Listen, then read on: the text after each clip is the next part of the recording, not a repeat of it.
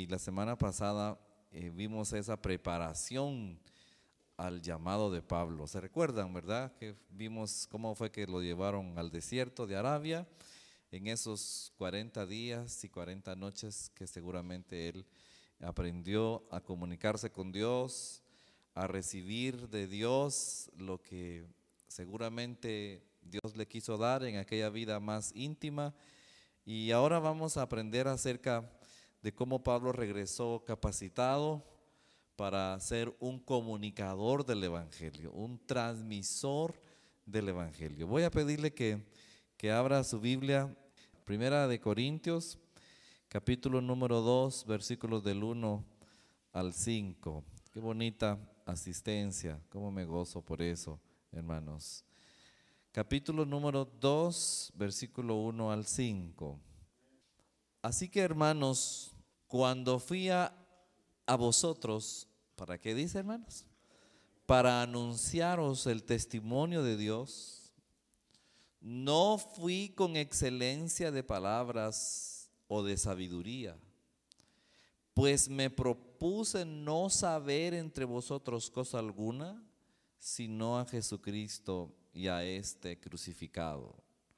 Y estuve entre vosotros con debilidad y mucho temor y temblor, y ni mi palabra ni mi predicación fue con palabras persuasivas de humana sabiduría, sino con demostración del Espíritu y de poder, para que vuestra fe no esté fundada en la sabiduría de los hombres, sino en el poder de Dios. Andaba una señora como a las 5 de la tarde con un bulto, eh, no eran sábanas, eh, eran tejidos, mantas, eh, varias cositas de tejidos, que yo no estaba interesado en comprar nada de eso. Nosotros los hombres no, no andamos averiguando, esta mantita está buena para la casa, no, que esas cosas de las hermanas. Pero la señora se topó conmigo y me dijo, comprame, me dijo. no, le dije, mira, mira él. Y entonces, no sé cómo fue que me captó la atención de lo que andaba llevando y lo toqué, a ver cómo era la tela. Eso bastó para que bajara el bulto, desatara el bulto, hermano, y, y me los enseñó todos los que andaba llevando. No, no, le decía, mira este, mira este. Y me seguía diciendo, yo, es que yo no, no, quiero comprar, mira, mira este. Hermanos, le terminé comprando, fíjese. Le terminé comprando y entonces, cuando ya estaba amarrando otra vez el gran tanate que cargaba, le dije yo, buena vendedora. Es que no había vendido nada, me dijo todo el día. Esta es mi única venta, me dijo. Oh, dije yo, ¿por qué le dije eso, hermanos? ¿Por qué le dije eso? Porque nosotros, nosotros fuimos llamados también no a vender algo, nosotros fuimos llamados a regalar el Evangelio. Y resulta que en este tiempo la gente del Evangelio no lo quiere ni regalado. No lo quiere, mucho menos comprarlo o pagar algo por el Evangelio. Pero tenemos que desarrollar o pedirle al Señor esa habilidad de esta persona que desarrolló, que, de tanto andarlo haciendo que seguramente sabe cómo hacerlo. Y entonces nosotros también tenemos que poseer una gracia de Dios, la cual poseemos, ¿verdad, hermano? No es una gracia de nosotros, sino una gracia divina para transmitir el Evangelio, para dar a conocer el Evangelio. Tengo la seguridad que Pablo, como todos antes de convertirse al Evangelio, aunque era muy inteligente, aunque era muy preparado, sin la gracia del Señor, Pablo no era un buen comunicador de algo. Un buen comunicador del fariseísmo. Él era un fariseo un buen comunicador de su religión. Pienso que no era un buen comunicador. Lo que a Pablo lo hizo un buen comunicador del Evangelio fue la gracia del Señor. Yo tengo que imaginar y suponer que Pablo era un engreído antes de ser cristiano. Era un hombre tosco. Y como aquí vine a aprender a este lugar, no sé si aquí, pero yo aquí oí por primera vez, eh, en vez de decir a alguien que se diga que cae mal, uno dice es mal caído. Aquí, y ahora lo escucho por todas partes. Entonces, yo diría que Pablo antes de ser cristiano era un mal caído. Y si Pablo lo era antes de ser cristiano, yo no tengo duda de que yo también antes de ser evangélico era un mal caído. Lo triste sería que hoy que somos cristianos, ahí sí sería penoso porque, hermanos, donde está el Espíritu de Dios. Pero ahora vamos a agregarnos donde está el Espíritu de Dios hay gracia. La gracia de Dios. Que sin hablar, a veces hermanos, que, cuando entremos a un lugar, la gente voltea a ver y nos mire y que sin que hablemos, la gente perciba y sienta la gracia que está en nosotros, que no es de nosotros, que es del Señor. Pablo al haberse convertido a Cristo, al haberse ido a aquel tiempo de preparación, ahora Pablo regresa lleno del poder del Espíritu Santo, lleno de la gracia, a comunicar el Evangelio. Entonces, este es uno de los muchos pasajes donde él dice en el capítulo 2 que él anuncia el Evangelio no con excelencia de palabras. Él está testificando entonces que él no tiene poderes ni capacitaciones humanas para presentar el Evangelio. No, no es eso lo que uno tendría que admirar de Pablo. Ah, cuando no, Pablo el gran. No, lo que nosotros tenemos que admirar de cada uno de nosotros es, hermanos, que en nosotros esté la gracia del Señor. Él lo dice, yo no, no poseo poderes humanos, ni, ni una oratoria que la gente le agrade oírme. No. No fui con excelencia de palabras les está diciendo a los corintios. Pues incluso dice en el versículo 2, pues me propuse no saber entre vosotros. En otras palabras, no vengo a presentarme aquí delante de ustedes como el que sabe, me propuse no saber. Lo único que quiero presentarles es el Evangelio con la gracia del Señor. Amén. Cuando los favores se piden, dice, dice alguien, se hacen, pero cuando se piden, ¿de qué forma? Con gracia. Cuando se piden con modo. Es que el modo de decir las cosas, ¿cómo cambia el sentido, de verdad, hermano? La manera de decir las cosas, ¿cómo le pone una gran diferencia? Pásame ahí las tortillas, vos la hermana dice, hmm, ¿hasta cuándo voy a aguantar este? Y agarra las tortillas y se las pone, ni gracia ni nada. Y sigue comiendo. Pásame la otra. Ya va la hermana. Con un año así, esa pobre mujer va a estar harta. Pero si le dice, mi amor, ¿sería tan amable de pasarme una tortilla? Ay Dios. Hasta un besito le viene a dar con cada tortilla es la manera, es el modo. Y entonces nuestras relaciones familiares a veces están afectadas por falta de gracia. Nuestras relaciones eclesiásticas están afectadas por falta de gracia. Pónganse de pie, hermanos, vamos a cantar.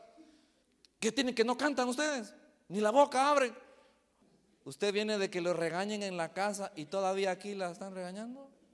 La forma en que se comunican las cosas necesitan de gracia, de gracia. Y Pablo, hermanos, fue un hombre que poseyó desde que se convierte, es capacitado, poseyó la gracia del Señor. Para que la gente dijera, pero este hombrecito, porque, porque algunos suponen que Pablo no era un hombre de una apariencia que llamaba la atención, era un hombrecito pequeño, encorvado, algunos piensan que era hasta visco y problemas de visión. Y ya este hombrecito es apóstol y es tan, tan tremendo. Y Pablo dijo, ¿saben por qué? ¿Saben por qué? Y ahí está en el versículo número 5 la respuesta, hermanos, que leímos, desde el 4, versículo 4. Y ni mi palabra, ni mi predicación fue con palabras persuasivas de humana sabiduría, sino de qué manera dice hermano, sino con demostración del qué? Del Espíritu. Hermano, cuando uno se convierte al Señor, es como cuando usted siembra una, una semilla en la tierra de una planta que va a dar flores. Y es la riega y empieza a brotar, va a dar flores. Cuando en nosotros se siembra ese, esa magnífica presencia del Espíritu Santo, lo que vamos a dar fruto es el fruto del Espíritu. Paz, paciencia, amor, fe, templanza, y todos esos, todo eso, ese fruto del Espíritu, eso es lo que va a brotar en nosotros. Y dice Pablo, yo no vine con palabras, yo no vine con sabiduría humana, yo vengo con la gracia o el fruto del Espíritu. Ve al versículo 5 para que vuestra fe no esté fundada en la sabiduría de los hombres, sino en el poder de Dios. Entonces, cuando usted note al predicador, al maestro de la iglesia, al que canta, al que predica, a cualquiera que hagamos algo aquí y usted se siente bien, hermano, no le adjudique a la persona el que lo esté haciendo que a usted le agrade, adjudíquele a la gracia del Señor. Y cuando nos digan, ay, qué bonito predica, pastor, ¿qué tengo que hacer yo? Yo lo hago por la gracia del Señor. Ay, qué bonito dirige, hermana. A mí, cuando usted dirige allí, sí me gozo yo. Que usted diga, ah, si no dirijo yo, los cultos son fríos en la iglesia. No, hermano. Desarrollemos la gracia del Señor. No se trata de estar preparado o no estar preparado en cuestiones humanas.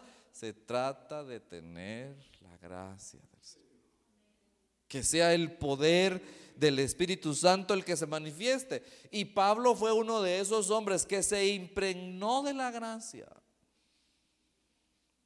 Se impregnó de la gracia. Lea por favor para que usted note cómo Pablo tenía la habilidad de buscar a las personas. Hechos 17, 17. Regresamos por favor ahí en el Nuevo Testamento y llegamos a ese libro de los Hechos de los Apóstoles, y obviamente allí va a estar el hecho de Pablo, capítulo 17, versículo número 17. Bendito sea nuestro Padre Celestial. Dice, versículo 17, así que discutía en la sinagoga con los judíos y piadosos. Y dice, y en la plaza cada día con los que concurrían. Si usted entiende esto, hermanos, él decía, uy, yo soy evangélico. Yo ya hoy, ¿para qué me voy a meter ahí en medio de esos religiosos? No. Él llegaba, ¿qué tal hermanos? ¿Cómo están? Y aquellos, ah, este Pablo dicen que es el que se convirtió a Cristo. ¿Y qué tal cómo están? Y empezaba la plática y la palabra discutía no es que peleaba con ellos. El discutir es ir a platicar razonablemente con la gracia del Señor, presentar el Evangelio a los que eran los mayores enemigos del Evangelio de, aquel, de ese momento. Usted podía hablar con un católico, hermano, pero si usted desde el principio, mire, mire, ustedes son unos grandes idólatras. Mire, María, si usted empieza así, yo digo que le pueden pegar hasta un su chicotazo como se los pegaron a aquel pobre hace poquito, ¿verdad? Necesitamos tener gracia para conversar con ellos, poquito a poquito. Que la gente empiece a darnos confianza y dice que iba ellos a las sinagogas con los judíos y piadosos y luego de hablar con ellos se iba a las plazas cada día con los que iban a la plaza. Si me permite, bueno, aquí en Guatemala lo entendemos bien. Cuando dice a la plaza, quiere decir que en todo tiempo han habido lugares donde la gente se reúne como un parque. ¿Sí? Y que ahí llegaba la gente a sentarse a platicar no sé de qué. Pero si usted algún día llega ahí y yo lo miro ahí a usted, lo que hoy voy a entender es que usted llegó para conversar con los hermanos, con las personas, ¿qué tal ahí, don fulano? ¿Qué tal, don fulano? Y ahí la plática y ahí usted en cualquier rendija, ah, ustedes no saben que el cristiano. Pero Pablo se iba a esos lugares porque era su manera de contar y de transmitir el Evangelio. Y vea, vea cómo lo hacía, hermano. Hechos 18.4, vamos allá adelantito. Ah, no solo llegaba, pero mire pues, mire, 18.4, en el 17 no dice una palabra que aquí ya aparece. 18.4. Y discutía en la sinagoga todos los días de reposo. ¿Y qué, qué ocurría, hermano? y persuadía a judíos. Ah, apareció una palabra. ¿Y cuál qué palabra apareció? Persuadía. ¿Qué es lo que hizo esa señora conmigo allá en Panajachel, hermano? Me, me persuadió. Le compré cosas que yo no quería comprar. Lo consiguió. No me obligó. Me persuadió. Y aquellos que en la sinagoga, hermanos, eran religiosos, de tanto oír a Pablo, de verle la gracia, de sentir algo en él, qué bonito lo que habla el apóstol. ¿Y qué tenemos que hacer, apóstol? Arrepentirse. ¿Y qué es eso de arrepentirse? Confesar pecados. ¿A quién? A Jesús. ¿De veras, Pablo? ¿Y lo podemos hacer ahorita? Sí, ahorita. Ahí ya lo sabía. Persuadido con gracia. Usted diría, ah, yo vendedor, si eso sí yo no soy. Sí, tal vez no, no todos tengamos esa capacidad de ser vendedores. Pero ahora, comunicadores del Evangelio, usted diga, ay, eso sí yo no, pastor. ¿Alguna gracia tiene usted? No, no voy a decir alguna gracia. Usted tiene la gracia del Señor. Comunique el Evangelio. Transmita el Evangelio. Haga saber del Evangelio a los vecinos, a los amigos, a los familiares. Hoy que hay teléfonos, que hay mensajitos, escriba mensajitos. Comunique el Evangelio con gracia, con amor. Nosotros no somos llamados a agarrar piedras y condenar a nadie. Mi pastor decía, ¿quién quiere agarrar una mojarra y antes de sacarla de la poza se pone a limpiar, a desescamarla. No, primero hay que ver cómo se agarra esa, esa pepesquita, digamos. Se le llega con, con un, ¿con un qué? ¿Cómo se llama? Un anzuelo. Pero al anzuelo se le pone ahí una carnadita. Y ahí viene la pepesquita pensando que, y cas, ya se saca, y ya se limpia. Pero ya cuando la hemos agarrado, hay gente que quiere apalear a los demás sin que vengan.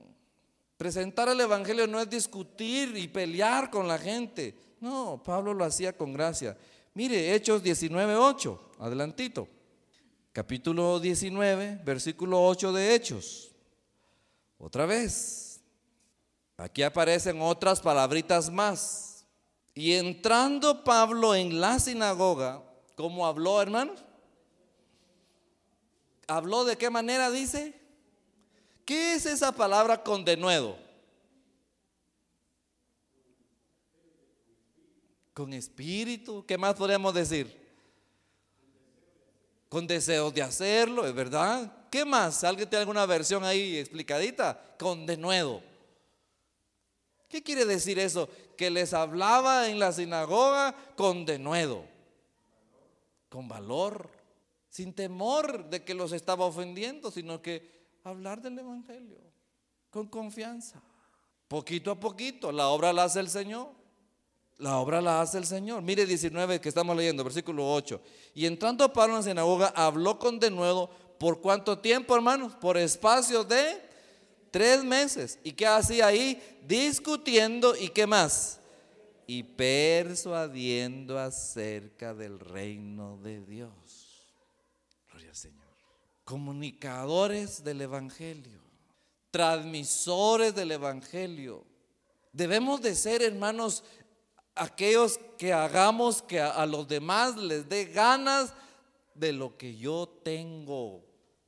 Mire, si ahorita saco una bolsa de por ahí, que, que a veces es una sorpresa, de unos mangos tomis maduritos, ya pelados y hechos rodajas, y ya tienen limón y pepita. Y los saco aquí porque soy antojoso y mientras estoy predicando estoy sacando mi primer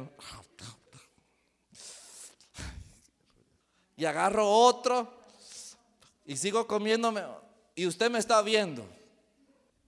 Y, ustedes que me están viendo dirán, mm, ¿qué tienen, hermano? ¿Ganas de qué? De que les dé un poquito a cada uno. El Evangelio tenemos que transmitirlo de manera que la gente cuando nos mire que lo andamos llevando, quieran un poquito lo quieran probar. Ahí en el progreso andaba un vendedor de manías, de esas manías dulcitas. Cargaba una su bolsa completa, una su pinza y tenga, le decía, regalaba uno a uno y uno recibía una. Ah, se la comía. Y al comerse una manía uno, ¿qué le da, hermano? A ver, deme una bolsita. ¿Cómo la da? ¿A qué tal? ¿No quiere, ¿No quiere dos? Le doy dos por tanto. No, yo solo una. No, me llévese las dos. Va, le vendió dos por una probadita que le dio. Hermano, ¿será que la gente desea el Evangelio cuando nos ve comer a nosotros el Evangelio? ¿Ah? Que andamos con una cara de alegría en la calle y que la gente diga, ay, qué alegría. O andamos con unas caras de limón, hermano. Que lo que comunicamos es, ¿qué, hermano? Agruras, tristezas y peor al empezar a hablar con las personas, ¿qué tal como amaneció? Ay Dios. Bueno, ¿y no, y no, y no va a la iglesia usted? Pues? Bien. Y la gente entonces dirá, ¿qué clase de evangélico será esta? Yo quisiera ser evangélico, pero así como es él, ay Dios. No inspira nada. Y Pablo dice que lo hacía con valor, lo hacía con gracia, discutía con ellos y los persuadía. Pero todo eso le venía de la gracia del Señor. Amén, hermano. Todo lo que hagamos como cristianos implica la gracia. Implica la gracia. No puede uno concebir. La gente a veces tiene prejuicios cuando no nos conoce y podrá decir, ay, tan serio el hermano, ay, tan creído el hermano. A veces son prejuicios. Pero ya cuando nos traten, cuando sepan realmente de nosotros, que descubran que tenían un prejuicio y que de nosotros no mana eso.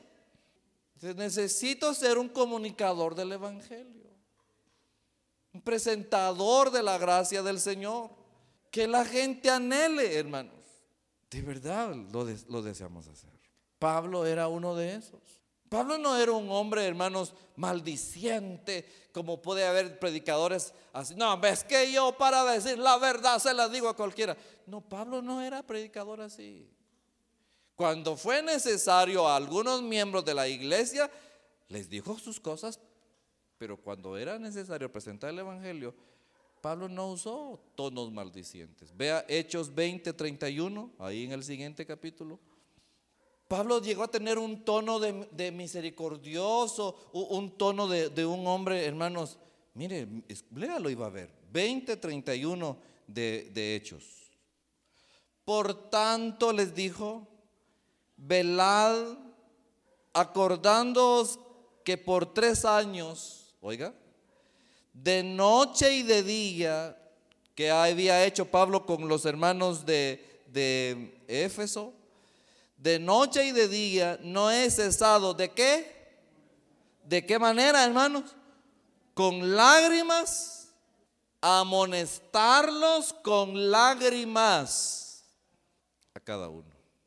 No dice, no he cesado de regañarlos con fuerza como ustedes se lo merecen.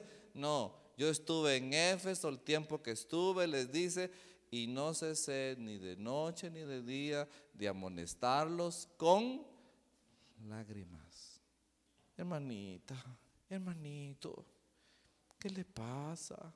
Sigamos adelante. Y no es que era un llorón hipócrita, no, era un tierno comunicador de la gracia del Señor. ¿Usted cree que exageramos al hablar de Pablo así? No, hermano. Le pregunto, hermano, en toda su vida cristiana que había oído hablar del apóstol Pablo, ahora mismo usted dirá, no había conocido esa faceta de la vida del apóstol, de un hombre con paciencia, con amor, comunicándole a la gente sus errores, sus desviaciones, pero con lágrimas, con lágrimas, llorando con ellos, quizás su, su, desvarío, diciéndole, estamos igual, hijo, a mí me ha pasado también, vamos a levantarnos, ¿querés? Yo te ayudo, vamos a orar, ¿qué decís? El trabajo de un comunicador de la gracia del Señor. Eso es el Evangelio, hermano. No, no estamos en tiempos fariseístas. No estamos en tiempos de esos que apedrearon a Esteban y lo mataron. No. Comunicar el Evangelio con gracia. Y finalmente, Filipenses capítulo 3, versículo 18. Vayamos allá a la carta. Filipenses capítulo 3, versículo 18. El tierno Pablo el apóstol amante de sus ovejas, el comunicador de un evangelio de gracia. Filipenses capítulo 3, versículo número 18. Porque por ahí andan muchos, de los cuales os dije muchas veces, y aún ahora lo digo llorando, que son enemigos de la cruz. ¿Cómo lo dijo, dice hermano? Llorando. Vemos ahí la ternura de Pablo. Vemos ahí la gracia del apóstol. Un comunicador del Evangelio, hermanos, que poseía la gracia para comunicarlo. Le dejo entonces el consejo, hermanos, en esta hora. Nos, nos, cae a todos, me cae a mí, le cae a usted. Necesitamos ser bien caídos con el Evangelio. Si poseemos el Evangelio, poseemos la gracia. Y a donde lleguemos tenemos que crear una esfera de amistad, de concordia, hermanos, y, luchar por, por, no mantener esa hostilidad y esa rigidez de, de lo que antes éramos cuando no, éramos, cuando no éramos cristianos. Pero ahora que lo somos, que cuando la gente diga, ah, sí, el Evangelio de hermano Chepe es un hombre pacífico.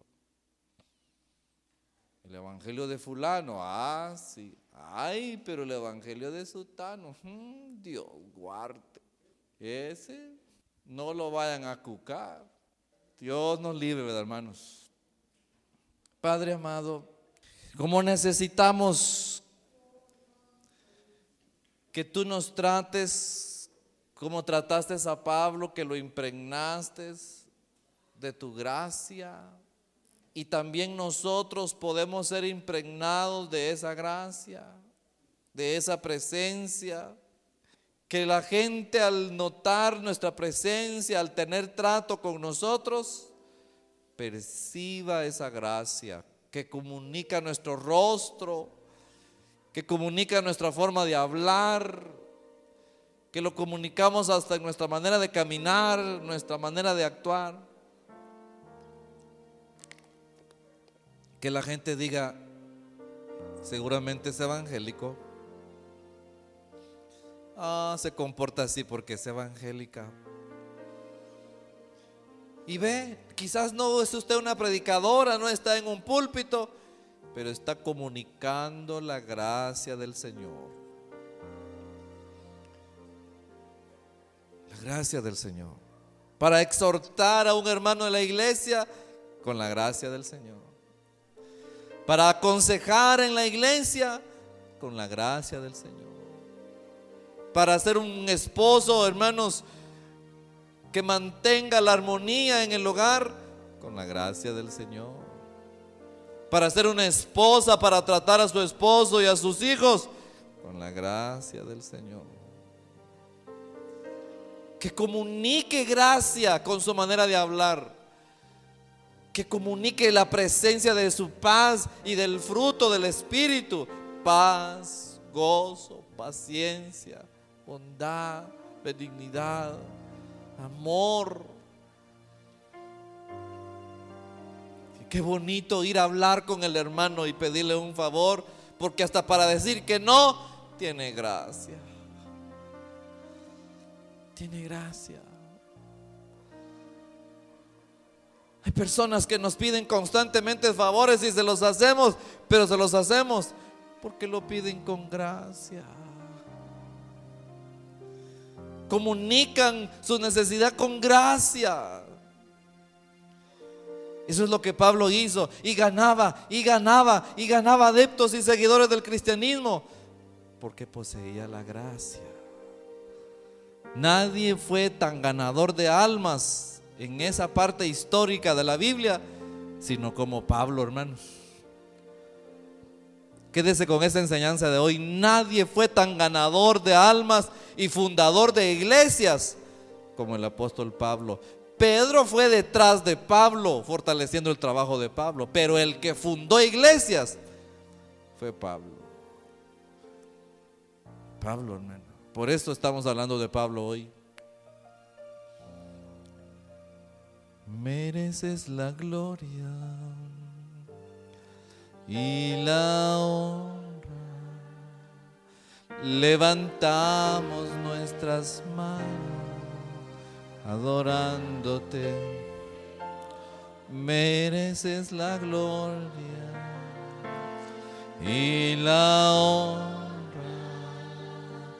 Levantamos nuestras manos adorándote. Altísimo, milagroso Salvador, no hay nadie como tú, no hay nadie. Altísimo, milagroso Salvador, no hay nadie como no hay nadie como tú. Mereces la gloria y la honra. Levantamos nuestras manos adorándote. Mereces la gloria y la honra. Levantamos nuestras manos por la gracia del Señor Altísimo, milagroso Salvador. No hay nadie como tú, no hay nadie Sí, gracias Señor. Milagro.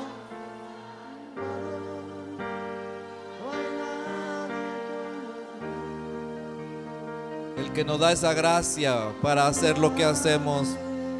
Como necesita gracia de madre, pídale al Señor gracia para criar a sus hijos y aconsejarlos y no provocarlos a ira necesita gracia de esposa, dígale Señor, dame tu gracia.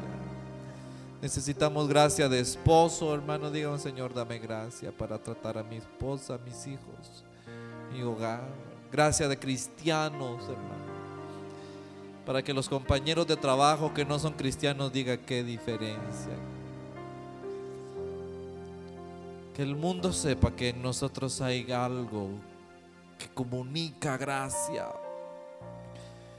que comunica la gracia del Señor.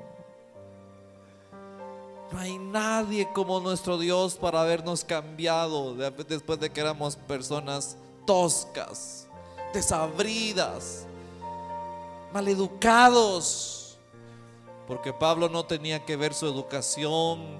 No, Pablo era la gracia lo que lo cambió. Ah, es que yo no tuve escuela, pastor, por eso soy así de, de, de una vez. No, hermano. Una vez usted tenga la gracia. La gracia invade, hermano. La gracia llena y toca el corazón. Muchas gracias, Padre poderoso. En el nombre de Jesús. Amén.